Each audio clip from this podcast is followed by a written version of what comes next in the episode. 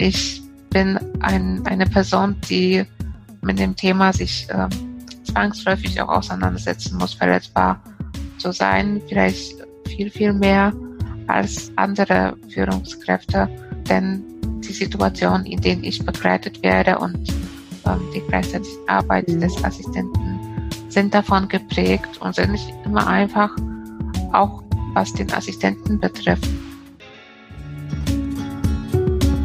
Hallo und herzlich willkommen bei It's About Leadership, euer Podcast rund um Leadership und Führung. Euch erwarten spannende Interviews mit interessanten Menschen, eine Menge Inspiration und viele Impulse. Wir wünschen euch viel Spaß beim Reinhören.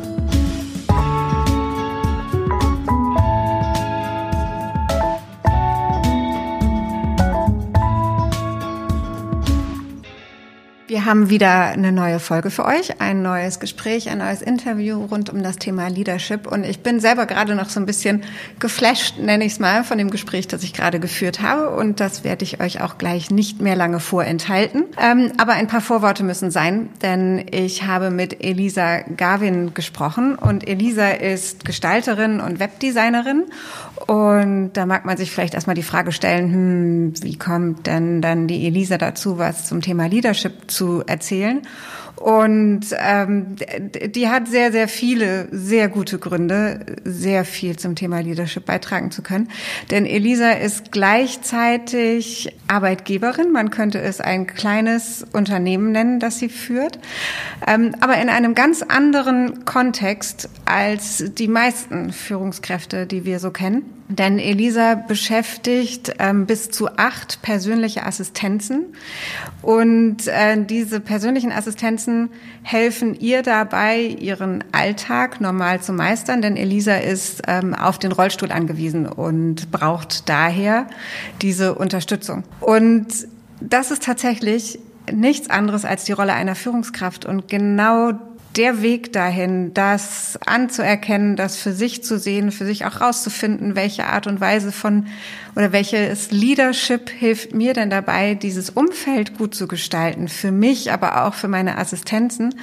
Das ist das, worüber wir uns unterhalten haben. Und da steckt viel drin aus einem Kontext, der für mich in vielem neu war und der gleichzeitig sehr, sehr viel Potenzial bietet, um in anderen Kontexten ganz bewusst daraus zu lernen. Ich freue mich total, dass ich euch dieses Gespräch hier anbieten kann ähm, und wünsche euch viel Spaß mit 45 Minuten Leadership mit Elisa Garvin. Viel Spaß. Herzlich willkommen, Elisa, im Podcast. Ich freue mich sehr, dass wir uns unterhalten und dass wir sprechen. Vielleicht fangen wir einfach mal damit an, dass du einmal kurz sagst, wer du bist und was du machst. Okay, ja, auf jeden Fall danke ähm, für die Möglichkeit, jetzt eben mit dir ähm, darüber zu sprechen und äh, an deinem Projekt bzw. im Podcast teilzunehmen. Ja, mein Name ist Elisa, ich bin 26. Ähm, ich bin von Beruf her Bürokauffrau, ähm, aber auch Gestalterin bzw. Webdesignerin. Ähm, ja, und mit äh, Leadership habe ich ja auch zu tun, denn äh, ich habe persönliche Assistenten. Das ist ein Team von acht Personen. Mhm. Ja, das ist, glaube ich, auch genau der Punkt, wo du ein bisschen erläutern kannst, wie das zustande kommt für jemanden, der, der dich nicht kennt und der das ähm, vielleicht heute zum ersten Mal hört. Was hat es mit den persönlichen Assistenten auf sich und wie, wie, wie funktioniert das? Also es ist äh, so, ähm, wenn man ähm, ja nicht mehr in der Lage ist, ähm, von Körper her einige Sachen im Alltag zu erledigen, aufgrund zum Beispiel einer Erkrankung, äh, Behinderung, kann man ähm, ja Hilfe anderer Menschen beanspruchen und äh, diese ersetzen quasi den Körper ähm, von einem selber. Das sind äh, eben Leute, die nicht unbedingt Pfleger sind, sondern ähm, Assistenten. Das heißt Menschen, die keine Ausbildung haben in dem Bereich ähm, die einfach äh, Quereinsteiger sind und dann sagen, ich bin bereit, zwölf Stunden oder 24 Stunden oder je nachdem, wie viele man ausmacht, ähm, am Tag ähm, einer Person zu helfen. Das Thema Assistenzen ist eins, ähm, wo Elisa für sich selbst dafür gesorgt hat, dass das äh, für sie funktionieren kann, denn sie hat mit 22 ähm, sich darum gekümmert, dass sie ihren Alltag durch Assistenzen gestalten darf und ist damit die erste Wiesbadenerin, die diesen Anspruch auch durchsetzen konnte und jetzt seit vier Jahren ja auch schon sehr erfolgreich und nachhaltig lebt. Und jetzt hast du ähm, mehrere davon. Wie muss man sich euren Alltag vorstellen, also deinen und den deiner Assistenzen? Nun gut, der Alltag der Assistenten beginnt eigentlich ähm, vor dem eigentlichen Arbeitsbeginn. Das heißt, ähm, es gibt äh, diverse Tage, wo die Assistenten in Bereitschaft sind.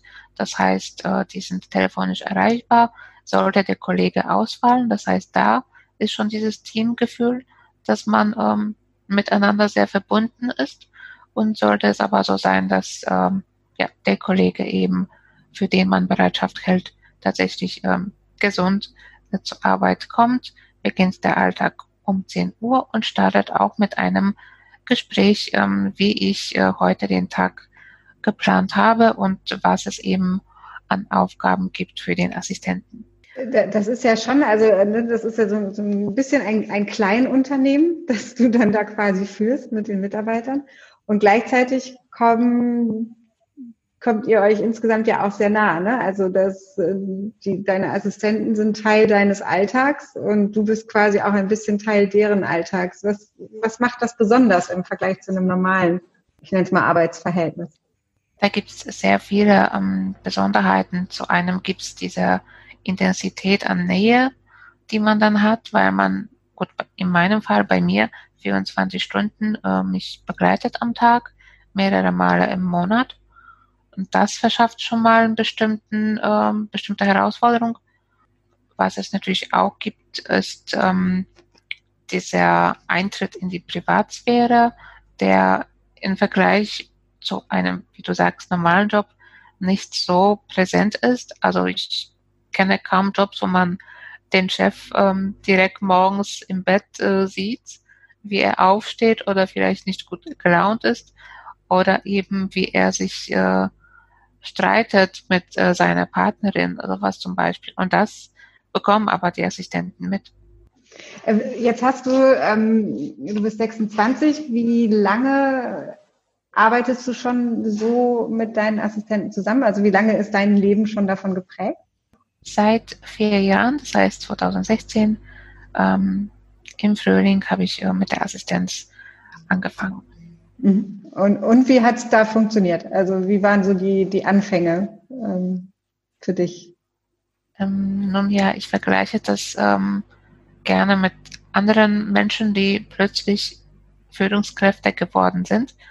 Ähm, gut, für sie war es vielleicht ein absehbarer äh, Moment für mich, weil es, weil es relativ, war es für mich relativ schwierig, da reinzukommen, weil ich nicht dafür vorbereitet worden bin. Das heißt, ich war dann, ähm, ja, dementsprechend jung, hatte jetzt wirklich keine Erfahrung mit, äh, ja, Angestellte äh, haben, mit ähm, den ganzen Kompetenzen, die damit einhergehen.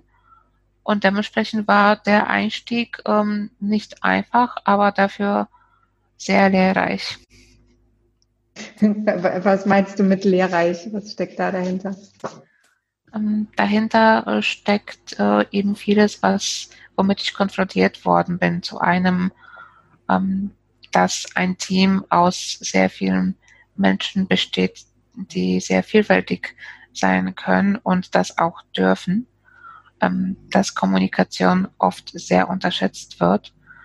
Und da auch äh, Leadership an sich, also da habe ich von Anfang an gespürt, okay, da ist irgendetwas, das ist dieses Thema, was nicht so ausgesprochen wird, das aber sehr bedeutsam ist für die Sache an sich, für die Assistenz, ähm, eben Leadership zu verstehen und auch da sich äh, ja zu finden. Ähm, in dem Bereich.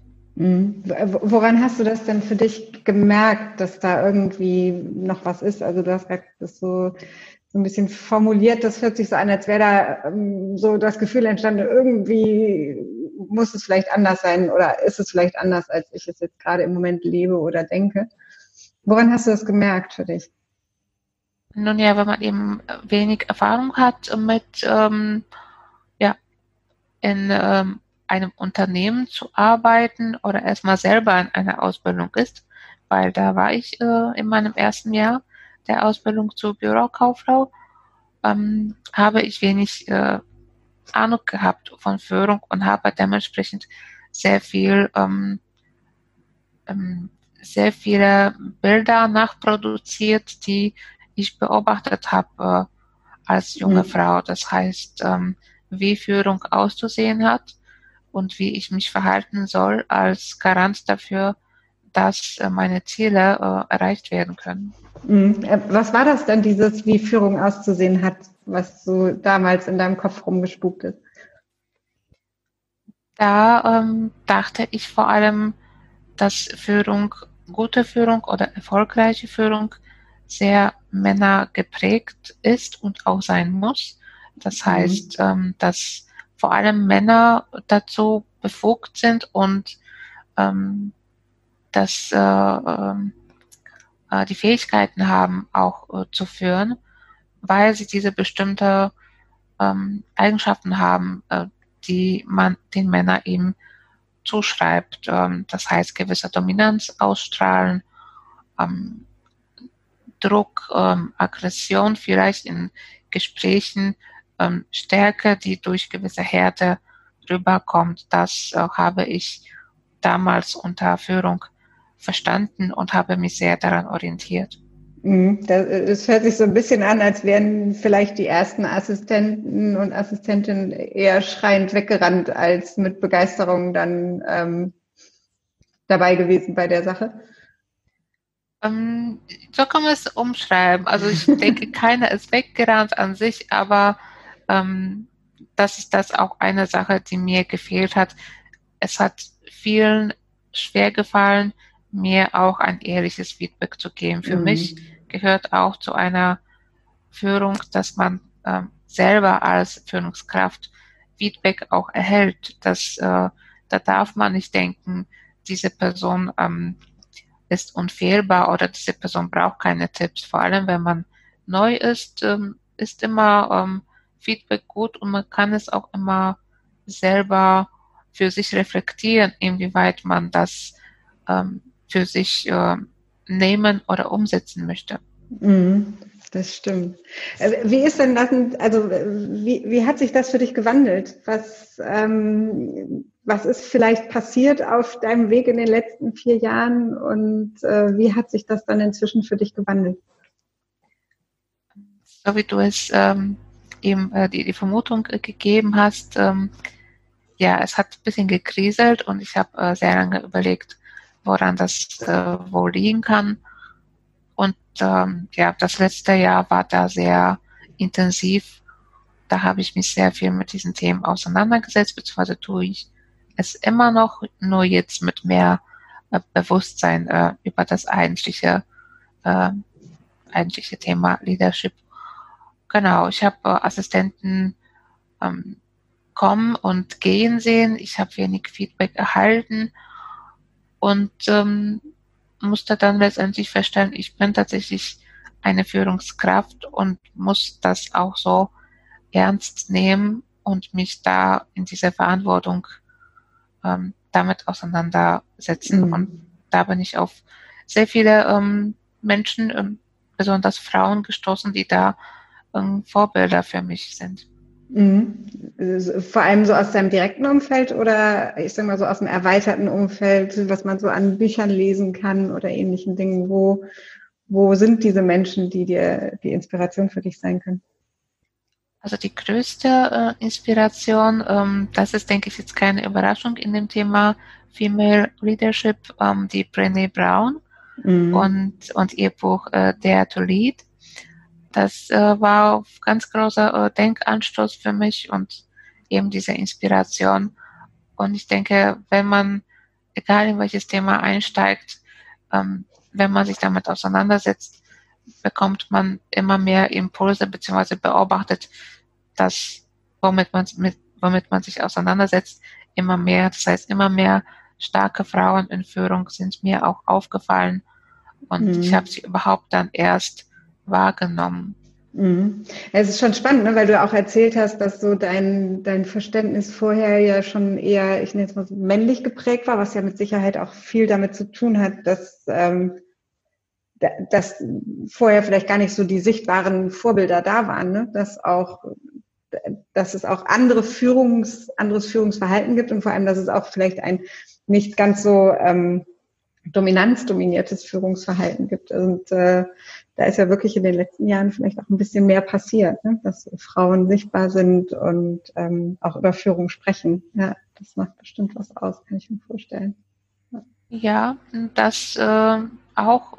Allerdings gibt es da noch dieses gewisse ähm, ähm, der Bereich ähm, der Führung, wo die Frauen versuchen auch Männer nachzumachen. Das äh, war auch etwas, womit ich mich mehr auseinandergesetzt habe. Das heißt, ähm, dass man ruhig differenzieren kann, was äh, Female Leadership ist und dass man ähm, jetzt als Frau durchaus Leader sein kann, ohne ähm, wirklich mhm. diese Qualitäten, die jetzt äh, eine männliche Führungskraft hat, auch haben zu müssen. Das heißt, es ist ein komplett anderes Set an äh, Fähigkeiten. Mhm. Ähm, und die dürfen auch gleich ähm, anerkannt werden und jetzt nicht unbedingt äh, schwächer oder weniger kompetent. Mhm. Das stimmt, ja. Und dazu kommt ja auch noch, äh, das finde ich bei dir auch noch zusätzlich sehr faszinierend, ähm, dass, dass du ja im Verhältnis auch noch relativ jung bist ne? und äh, in eine Führungsrolle reingerutscht bist, da warst du Anfang 20.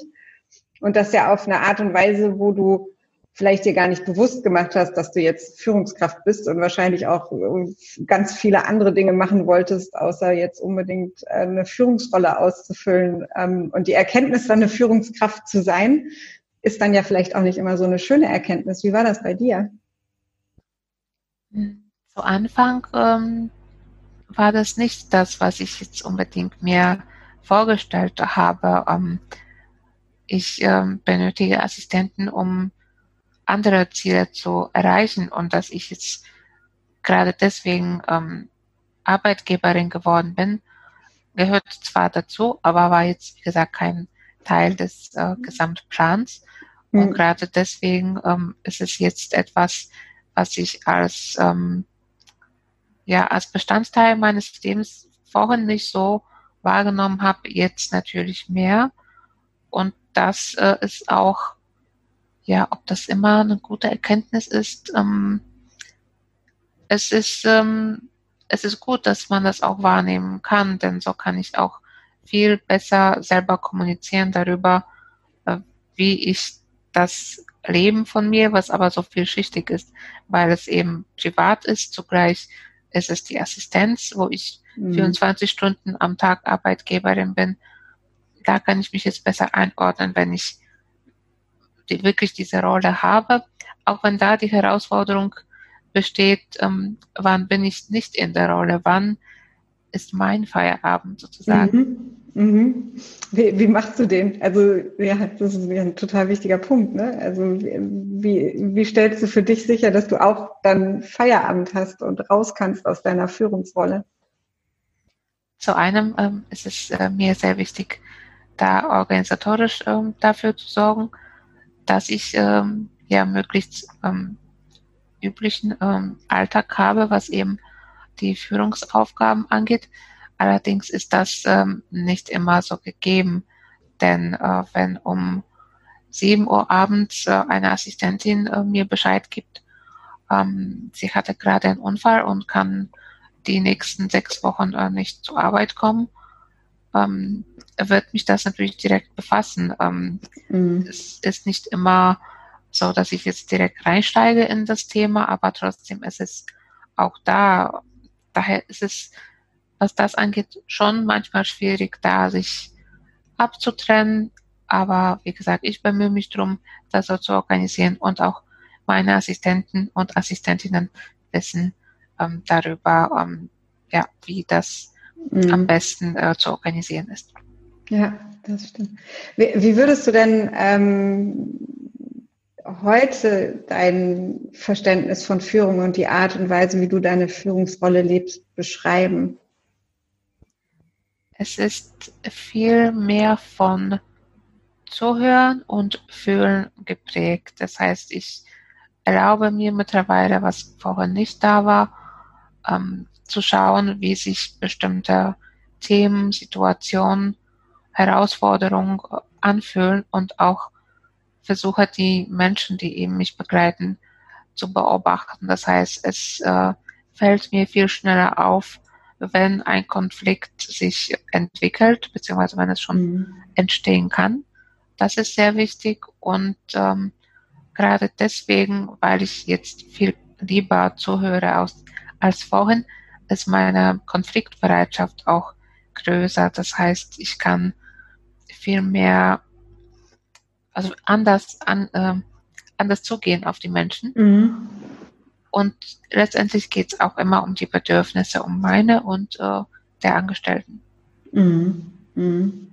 Ja, gerade auch in, ähm, in deinem Umfeld und in deinem Kontext jetzt spielen die Bedürfnisse ja von beiden Seiten wahrscheinlich nochmal eine ganz äh, viel, viel, viel größere Rolle, auch wenn sie in anderen Kontexten, finde ich, oft sträflich vernachlässigt werden. Ähm, weil ja tatsächlich auch dein Bedürfnis, die mit Assistenzen zusammenarbeiten, ja schlichtweg darin liegt, dass du die, eine gewisse Eigenständigkeit behalten möchtest. Und ähm, das ist ja schon ein sehr tiefliegendes, wichtiges Bedürfnis von deiner Seite. Ähm, und wie, wie kommunizierst du das? Also wie stellst du sicher, dass dass sowohl deine als auch die anderen Bedürfnisse da sich, sich wiederfinden in eurem, in eurer Zusammenarbeit? Ich denke, die erste Voraussetzung dafür ist einfach das Interesse daran. Mhm. Es ist äh, schwierig, alle zufrieden zu machen und da muss man auch ähm, Prioritäten setzen und wissen, dass nicht alles gleichzeitig möglich ist oder dass man auch als Chef nicht äh, jetzt innerhalb fünf Minuten eine Lösung haben muss. Denn äh, ich bin auch ein großer Fan davon, ähm, den Sachen ein bisschen Zeit zu lassen. Das heißt, äh, ja, eine Lösung zu entwickeln und ein bisschen mehr ähm, darüber nachdenken können. Ähm, daher, das ist äh, ansonsten, ähm, ich überlege gerade, nochmal die Frage wiederholen? Ich habe gerade einen ähm, Faden verloren. Ja, wie, also wie, wie du das, ähm, wie du das sicherstellst oder wie du das machst, auch von deiner Seite, ja. dass die Bedürfnisse von allen Seiten berücksichtigt werden. Die Direktheit und Klarheit sind äh, die Sachen, die sehr ähm, unterschätzt waren in diesem Bereich tatsächlich. Das heißt, bevor ich sicherstellen konnte, dass die Interessen beider ähm, erreicht werden könnten, müsste ich mir oder musste ich wirklich ähm, ja selber ähm, mir im Klaren sein, was möchte ich selber, was mhm. sind meine Bedürfnisse, welche Ziele habe ich, wo brauche ich Hilfe und welche Hilfe brauche ich und wiederum auch da ähm, im Klaren zu sein, was ich anbiete als Arbeitgeberin mhm. und das mit allem drum und dran deutlich zu machen und auch sichtbar, denn vieles ähm, ist auch eine Sache der Wahrnehmung. Und da diese zwei Sachen, also auch Klarheit und Direktheit, helfen mir da ein größeres Verständnis hm, für mich zu gewinnen und aber auch selbst ein Verständnis zu haben für die Bedürfnisse meiner Assistenten mhm. und Assistentinnen, vor allem jetzt in der Zeit äh, wie diese eben. Das Thema Klarheit ähm, zieht sich durch ganz viele Aspekte und äh, ist für mich etwas, wo ich das Gefühl habe, dass Elisa diese Klarheit für sich gefunden hat. Und das drückt sie zum Beispiel auch dadurch aus, dass sie eine Website gebastelt hat, die tatsächlich genau das schafft, nämlich Klarheit darüber, was ist der Job eines Assistenten, was würde es bedeuten, als Assistent oder Assistentin bei mir, Elisa, beschäftigt zu sein und was bin ich denn für ein Arbeitgeber und wie würde das funktionieren. Und ähm, diese Initiative nennt sich ziemlich bester Job und äh, dazu gibt es eine Website. Von daher dürft ihr euch die sehr gerne anschauen, wenn euch das Thema weiter interessiert. Was mich äh, unfassbar, auch wir haben ja ein Vorgespräch geführt und was mich da auch schon unfassbar beeindruckt hat, ist die, die Rollenklarheit, die du für dich hast. Ähm, und das, glaube ich, haben viele Führungskräfte für sich nicht und vor allem auch nicht in dieser ähm, wirklich in dieser Klarheit, ne, sagen zu können, was brauche ich, was sind meine Bedürfnisse und was kann ich aber gleichzeitig tun, um auf die Bedürfnisse der anderen Seite reinzugehen. Und gleichzeitig habe ich immer so das, das ist vielleicht aber auch falsch gedacht von mir, aber so das Gefühl, dass der Weg dahin zu dieser Klarheit vielleicht gar nicht immer so einfach ist. Wie war das denn bei dir, diese Klarheit dann zu bekommen und auch kommunizieren zu können? Ja, der Weg äh, war ähm, nicht einfach, das stimmt. Gerade ähm, deswegen, weil sehr wenige Leute ähm, da mir den Weg weisen wollten oder ähm, selber erkannt haben, dass, ähm, dass es okay ist, offenes Feedback zu geben. Ähm, das ist eine Sache, die ich sehr bedauere, dass viele immer noch Angst haben, offenes Feedback zu geben. Ähm, das Thema Sachen persönlich nehmen ist immer noch ganz mhm. groß, ähm, was auch eigentlich kontraproduktiv ist. Natürlich kann es äh, sein, dass es auch mir geht es so, wenn ich Feedback gebe, ähm, es ist mein Anspruch, äh, dass und auch der Wunsch, dass die Person es keinesfalls persönlich nimmt, der, denn das ist etwas, was eigentlich im Wege der Entwicklung steht. Mhm. Man kann es schwer umsetzen oder verstehen, wenn man es auf einer persönlichen Ebene äh, interpretiert. Ähm, und das ist auch oft ähm, nicht immer der Fall. Das bedeutet, Kritik ist auch nicht ähm, Kritik ist eigentlich ein Tipp, ein, ein Verbesserungsvorschlag. Es ist eine Chance, etwas besser zu machen. Deswegen mhm.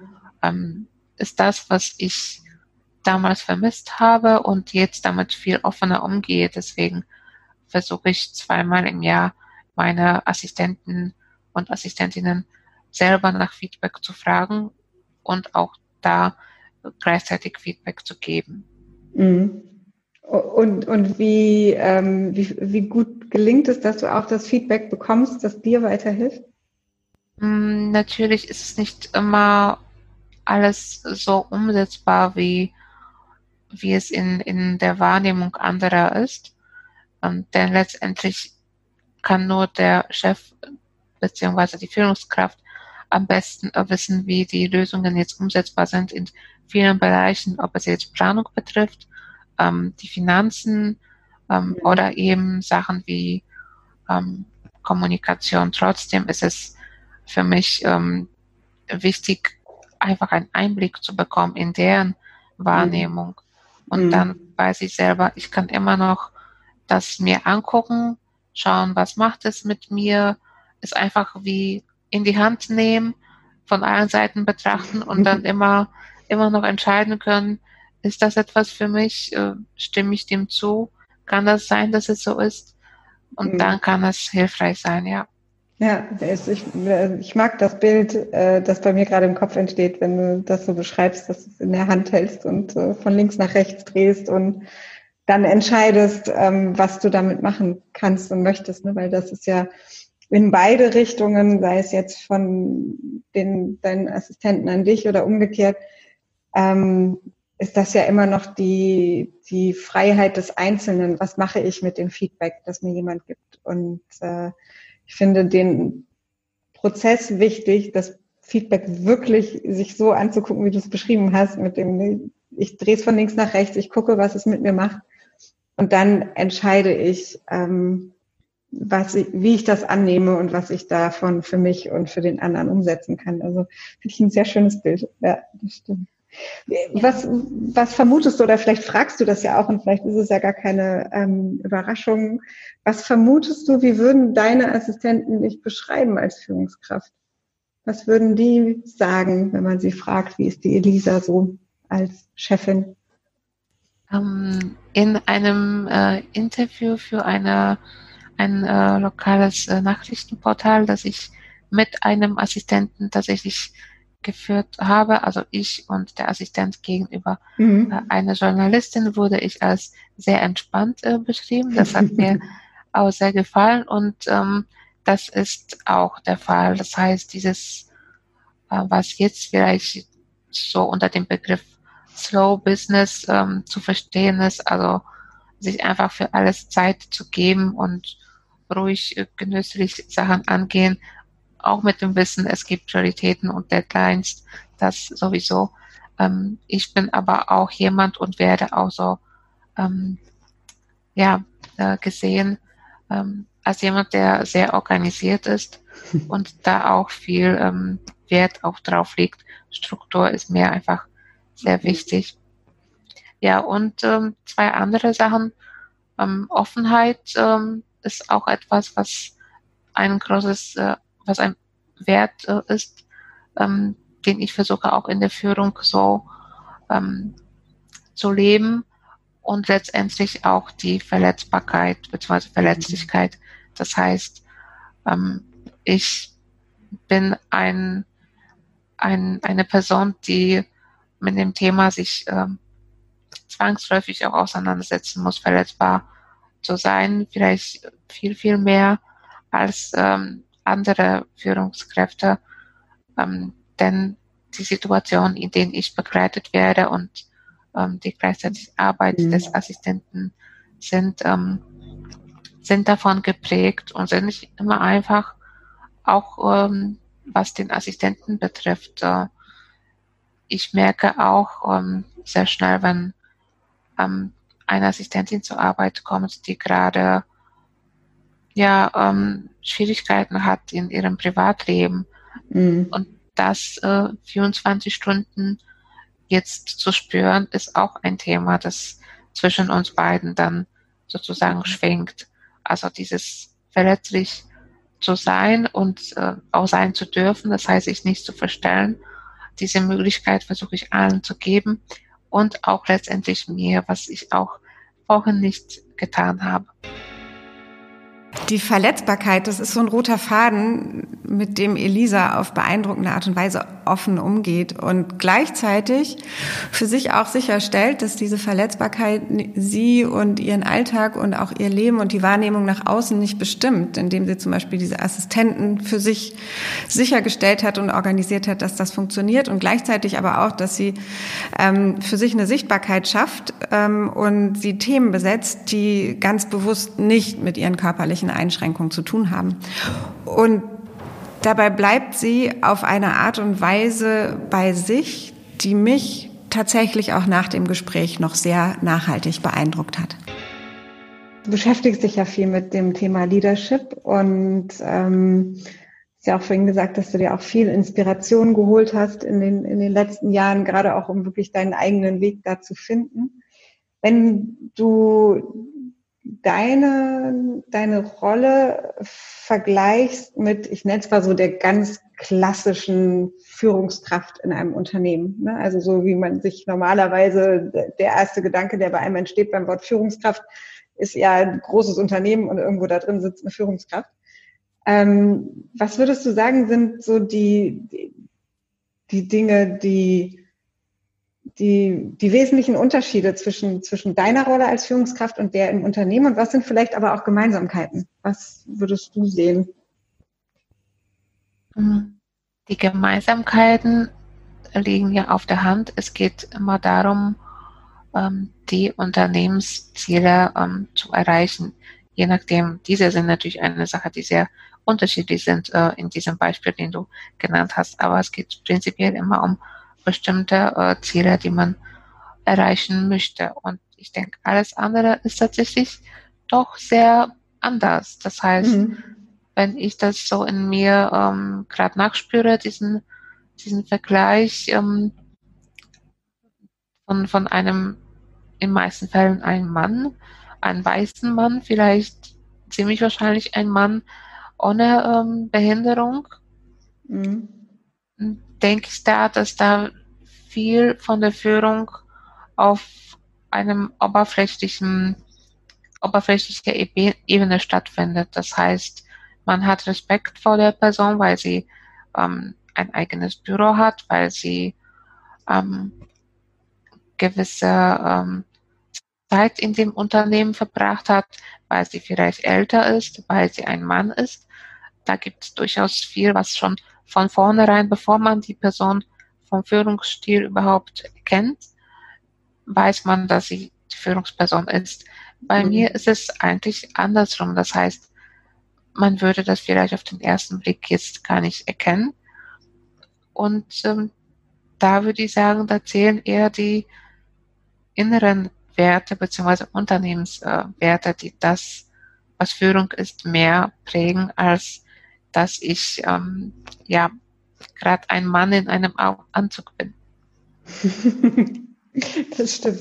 Was, was, was kann denn, also ich bin davon überzeugt, dass er da eine Menge lernen könnte, aber was kann denn der Mann im Anzug im Unternehmen von dir, vor allem jetzt gerade von dir und deiner, deiner Art, deine Rolle zu leben und auszufüllen, was kann der von dir lernen?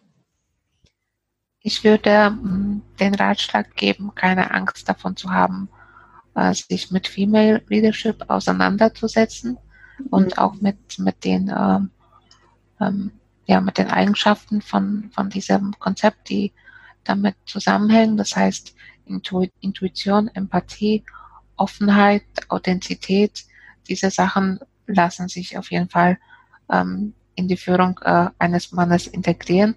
Wobei da möchte ich sagen, ich versuche, auch wenn ich da sehr viel von Geschlechtern rede und von den mhm. Stereotypen, ähm, behaupte ich, dass alle von diesen Eigenschaften ähm, von beiden Geschlechtern ähm, umsetzbar sind. Mhm. Und ich denke nicht, dass jetzt Intuition oder Empathievermögen jetzt Männern oder Frauen zugeschrieben werden kann. Es basiert lediglich auf den Stereotypen, die man hat. Deswegen mhm. wäre eben mein erster Tipp, äh, davon eben keine Angst zu haben und auch die Frauen in der Führung mehr äh, ernst zu nehmen. Ich habe, glaube ich, gestern einen TED Talk gesehen zu einem äh, Transgender, ähm, zu einer Transgender Frau, die äh, berichtet hat, wie ist es als Mann gelebt zu haben als, und mhm. als Frau. Und da fand ich eben ganz spannend, wie, wie der Unterschied ist in selben Situationen, wo einfach die Wahrnehmung ähm, auch auf die Person ähm, bezogen auf das Geschlecht sich sehr verändert und da ähm, hat sich auch mein Bild ähm, bestätigt, dass da die, dieses Ernstnehmen nicht wirklich passiert. Mhm. Ja, das ist stimmt. Ne? Das ist vielleicht schon echt ein Aspekt. Du hast ja auch gerade schon gesagt, dass es ähm, gar nicht um die Stereotypen geht ähm, und gleichzeitig gibt es ja so ein klassisches Bild von Führung und du hast ja auch vorhin beschrieben, dass sich das selber auch vielleicht in einem sehr starken Extrem früher ja aufgeprägt hat, ne? so dieses dominante, vielleicht auch durch Druck führen. Und ähm, in Unternehmen ist mit Sicherheit ein Aspekt nicht da, den du mitbringst in deiner Art und Weise, Leadership zu leben. Und das ist eben diese Offenheit mit der eigenen Verletzlichkeit. Und ähm, das ist, glaube ich, schon eine Stärke, die, ähm, ich nenne es mal so salopp, viele Führungskräfte auf der Straße liegen lassen, weil das, ähm, weil sie einfach das Gefühl haben, dass das nicht dazugehört ins Arbeitsleben oder ins Führung, in die Rolle einer Führungskraft, ähm, das Thema Verletzlichkeit mit reinzubringen. Also ich glaube, da kann auch noch ganz schön viel von dir gelernt werden, wenn es um diesen Aspekt geht. Ähm, da so, ich sag mal, diesen menschlichen, verletzlichen Aspekt stärker reinzubringen in die eigene Führung. Äh, ja, ich denke auch allgemein, sich auch als Mensch zu zeigen. Es geht nicht darum, jetzt äh, eben in diesem Moment diesen Anzug anzuhaben und auch mhm. unnahbar zu sein oder ganz, ganz weit oben zu sein über allen anderen. Ähm, ich denke, wir sind momentan in solchen Zeiten angekommen, wo Führung äh, aufhört, äh, hierarchisch zu sein. Das heißt, es gibt äh, geteilte Führung äh, in, in, einem Team, verschiedene Führungsstile. Das heißt, es mhm. ist nicht immer zwangsläufig notwendig, dass man ja über äh, allen steht und den Ton angibt. Natürlich kommt das durch die Verantwortung immer einher, dass man ähm, da eine sehr wichtige Rolle spielt als Führungskraft. Aber das sehr aushängen zu lassen, ich, ist vielleicht nicht immer die ähm, das Hilfsmittel, was zu Teamstärken, mhm. äh, Teamstärkung führt, ja. Ja, das stimmt. Äh, was würdest du denn sagen, war so bisher für dich die äh, mit Abstand größte Herausforderung in den letzten vier Jahren in dieser Rolle als, ich nenne es mal so, plötzlich Führungskraft? So kann man das, wenn man dem einen Titel geben würde, ist es vielleicht plötzlich Führungskraft. Was war so deine größte Herausforderung in den vier Jahren? Ja, auf jeden Fall das Berücksichtigen Bedürfnisse aller. Das heißt auch zu erkennen, dass äh, gut, mein Team ist sehr flexibel. Bei mir arbeiten Studenten, aber auch äh, Frauen, die selbstständig sind, ähm, Frauen, die alleinstehend sind, aber auch äh, welche, die ähm, ja, Kinder haben, Familie haben und mhm. auch äh, Männer. Also da gibt's wirklich ähm, sehr viele ähm, auch Interessen, Ziele, Bedürfnisse und da ähm, einfach offen zu sein gegenüber allen und da ähm, darüber sprechen zu können, ist etwas, was mir am Anfang auch nicht leicht gefallen ist. Das würde ich auf jeden Fall nennen. Hm, ansonsten ja auch, denke ich, ähm, zu sich selber zu stehen, ist ähm, sowieso eine Eigenschaft, die man im Berufsleben mit, mitbringen müsste, in der Führung ähm, noch verstärkter. Ja, natürlich ähm, kann man sich das aber relativ ähm, gut denken, dass schwierige Gespräche zu führen, Gespräche, wo man das Team, ähm, wo jemand das Team verlassen muss, das mhm. ist auch ähm, eine Sache, der man sich dann auch stellen muss. Mit, mit dem Gedanken, dass man es möglichst konstruktiv ähm, über die Bühne ähm, lassen möchte. Das ist auch ähm, eine Sache. Und das alles umfasst das Thema Psychologie. Das heißt, mir war es vorher nicht bewusst, wie viel ich mich damit befassen muss, ähm, wie andere Menschen denken, wie die Denkmuster sind in allgemeinem die Stereotypen, ähm, das alles war für mich erstmal sehr überraschend und mhm. ähm, ja, die Führung ist doch viel komplexer, als man das sich vorstellt. Ja, das stimmt. Ne? Das ist so der, der, dass das ja dann doch weit darüber hinausgeht, jemandem zu sagen, was er tun muss, sondern eben ganz viele andere Aspekte mit reinspielen. Ja, das stimmt. Ähm, was ist denn so deine Vermutung? Äh, wohin entwickelt sich so dieses gesamte Thema Leadership? Was glaubst du, wo, wo steht die Leadership-Welt in 10 bis 20 Jahren? Welche Vermutung hast du denn da? Nun ja, gerade wo wir jetzt in der ähm, Corona-Krise sind, ähm, sehe ich ähm, da sehr viel Potenzial, ähm, dass Frauen da auch mehr Anerkennung bekommen, ähm, wenn sie in der Führungsrolle auch sind. Ähm, da ähm, als Beispiel, ähm, ja, sage ich mal, die Regierungschefinnen, ähm, mhm. denke ich, ähm, meistern diese Rolle auch ganz gut und beweisen damit, dass da die Führung durchaus möglich ist, kompetent ist, dass sie trotzdem mit sehr viel ähm, Verständnis, äh, Gefühl und pragmatischem Denken wirklich ähm, passieren kann. Und mhm. ich denke, das ist eine, eine größere, ähm, größerer Anstoß jetzt in, in dieser Zeit, der eben dazu beiträgt, dass mehr Frauen auch in der Führung wahrgenommen werden und mhm. ähm, respektiert werden. Ähm, und die Chancen werden immer größer. Das heißt, es gibt immer mehr ähm, Programme, wo Frauen auch gefördert werden und denke ich auch eine Sache, die sehr wichtig ist. Da habe ich auch eine Studie ähm, dazu gelesen. Auch wenn Frauen oder junge Mädchen schon gewisse Führungsqualitäten aufzeigen, zum Beispiel in der Schule, oft ähm, haben sie nicht das Gefühl, dass sie das können, beziehungsweise sie mhm. trauen sich das nicht, weil sie eben denken, nein, ich sehe mich nicht in der Rolle. Das ist etwas, was äh, anderen mehr ähm, zu anderen mehr passt und ähm, dieses Selbstvertrauen, dass man wirklich große Teams, ähm, wichtige Projekte als Frau gestalten kann, genauso kompetent wie jeder, ähm, jedes andere Geschlecht. Das ist eine große Erkenntnis ähm, und denke ich, da eben in den Schulen sollte man anfangen damit. Mm, das stimmt, also die Stärken von vornherein auch mitzustärken.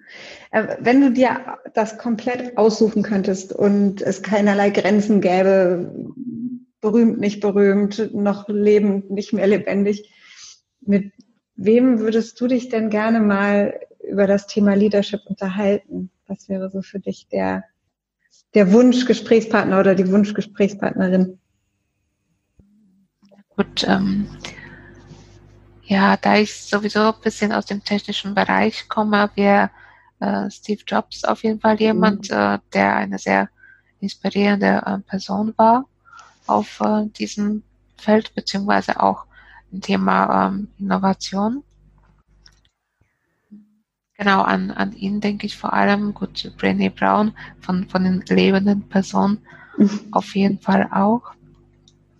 Genau, das sind so für mich die zwei ähm, Persönlichkeiten, die das äh, prägen, was ich versuche auch ähm, meinem Leben zu machen. Wobei da ähm, habe ich auch letztens eine ähm, kleine Inspirationsquelle und zwar ähm, ich ähm, habe das Mitarbeiterhandbuch von äh, Tesla auch mal ähm, blättern dürfen und mhm.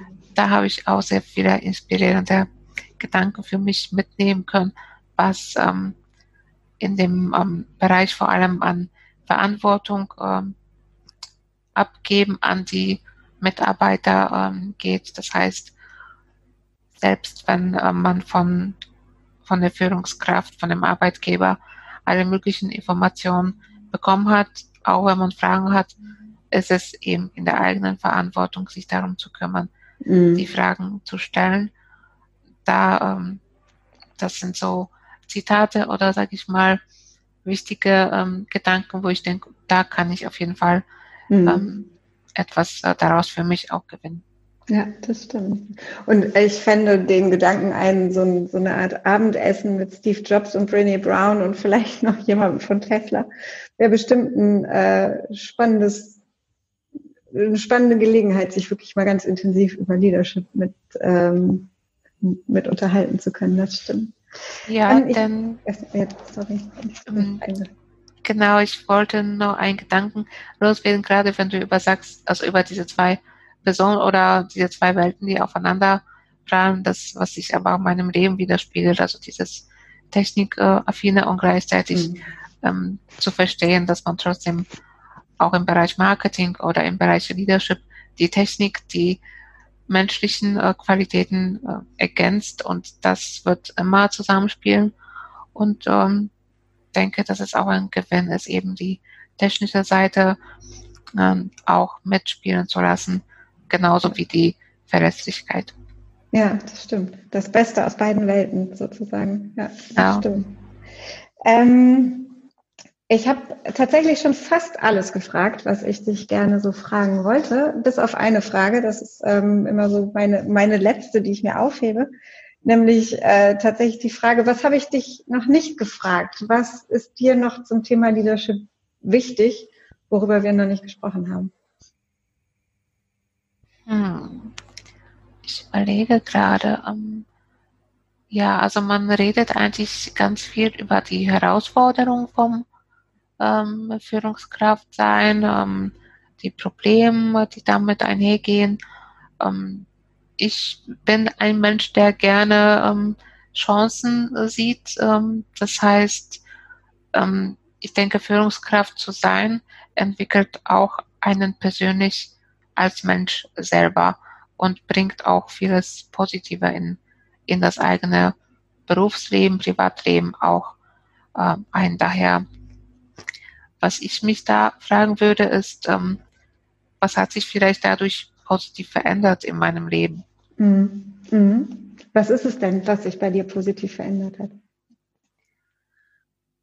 Allgemein meine ähm, Kommunikationsfähigkeit und vielleicht auch diese Erkenntnis, dass jeder Mensch anders ist, äh, das Team jetzt kein einheitliches äh, ähm, einheitliche Gruppe ist, sondern Menschen, die sehr verschieden sein können, trotzdem ein gleiches Ziel verfolgen können und auch ähm, verschiedene Wege da einschlagen können. Also diese Offenheit, äh, die ich dadurch gewonnen habe, die möchte ich da wirklich nicht mehr missen. Das klingt total schön. Und das finde ich gerade ein so wunderschönes Schlusswort zu unserem Gespräch, dass ich das einfach mal so stehen lasse und sage, Elisa, ganz, ganz herzlichen Dank für dieses schöne Gespräch mit dir. Ich bedanke mich auch. Danke. Das war sie, unsere aktuelle Folge von It's About Leadership, euer Podcast rund um Leadership und Führung. Wir freuen uns auf eure Kommentare und Anregungen. Infos zu unseren Gesprächspartnern findet ihr wie immer in den Show Notes. Und wenn euch unser Podcast gefallen hat, dann hinterlasst doch ein Sternchen, ein Like oder ein Herzchen auf der Plattform, auf der ihr uns gerade hört. Bis zum nächsten Mal.